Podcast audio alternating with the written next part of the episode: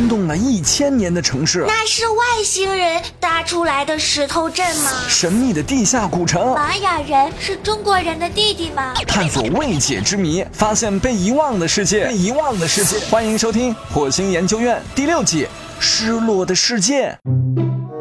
小朋友们，你们好，我是你们的棒棒老师。今天棒棒老师要给小朋友们讲一个神秘的尖顶房子的故事。棒棒老师，棒棒老师，我知道，尖顶房子就是金字塔。没错，没有什么建筑可以比金字塔更有名了，更容易辨认了。当你在沙漠中发现矗立在前方的上尖下方的大型石雕建筑，肯定会脱口而出“金字塔”。可是，你虽然认识金字塔，但你真的了解它吗？提到金字塔，就不得不说说一些聪明的古埃及人和伟大的古埃及文明。古埃及和古中国一样。是四大文明古国之一。除了有大名鼎鼎的金字塔外，古埃及人还以狮身人面像及制造木乃伊而闻名天下。他们的众多发明对后世产生了深远影响，比如他们创造的象形文字，对后来腓尼基字母的影响非常大。而希腊字母又是在腓尼基字母的基础上创建的，又如亚历山大灯塔、阿蒙神庙等建筑，它们也体现了古埃及人高超的建筑技术和数学知识。另外，古埃及人在几何学、历法等方面也有很大的成就。多少年来，金字塔已经成了古埃及文明的一个标志。它傲然矗立在尼罗河畔，与周围的沙漠、山丘和静静流淌的河水一起向我们讲述古埃及这个神秘国度的悲壮和沧桑。现在，金字塔已经成为世界著名的旅游景点之一。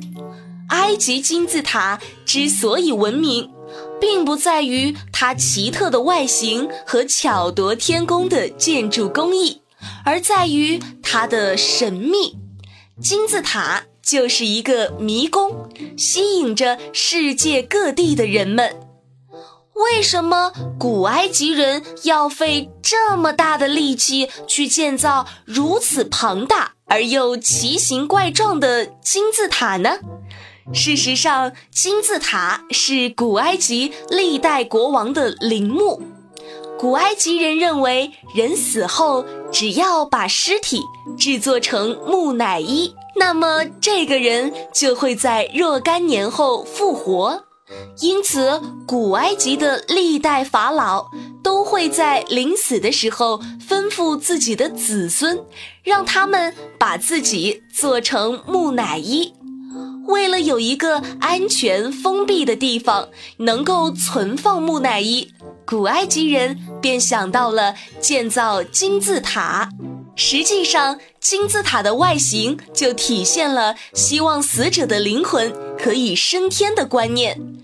金字塔都是梯形结构，下面四方，上面尖窄，象征着人的灵魂由地升天的过程。在埃及，金字塔数量很多，在很多地方都可以看到，尤其是尼罗河西面古城孟菲斯一带，是金字塔分布最为集中的地区。在所有的金字塔中，第四王朝法老胡夫的陵墓是最大的。它始建于公元前二十世纪，相当于四十层摩天大厦的高度，由二百三十万块重约二点五吨的大石块砌成，占地面积足有八个球场那么大。塔内有走廊、阶梯、厅室及各种贵重装饰品。胡夫金字塔从开始建造到完工。足足花费了三十多年的时间。在胡夫金字塔东南方不远处，就是著名的狮身人面像。金字塔是古埃及文明的标志，人们想要了解古埃及文明，就一定要从研究金字塔开始。可是金字塔处处充满了谜团，人们根本想不通，四五千年之前的古埃及人是怎样建造出如此巨大的金字塔的呢？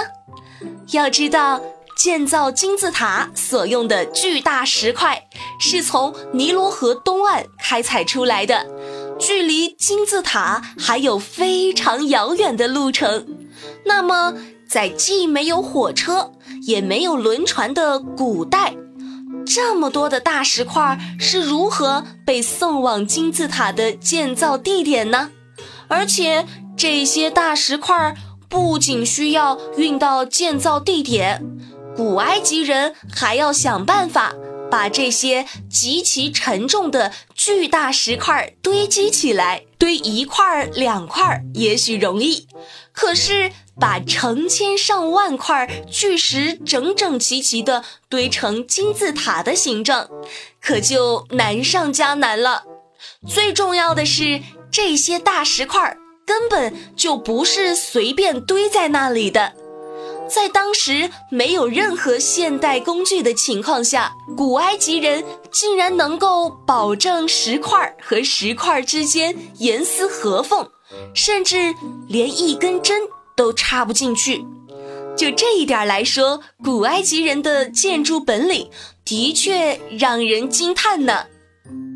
棒棒老师，四大文明古国是什么呢？四大文明古国指的是古埃及、古印度、古巴比伦及古中国。这四大文明古国都创造了璀璨的文化。对人类历史影响深远，并且也都有自己的建筑奇观。古埃及的建筑奇观自然就是金字塔了，古巴比伦的建筑奇观则是前面介绍过的空中花园，古印度的建筑奇观是美轮美奂的泰姬陵，而我们中国的建筑奇观则是雄伟的万里长城。好了，小朋友们，关于神秘的尖顶房子，棒棒老师就讲完啦。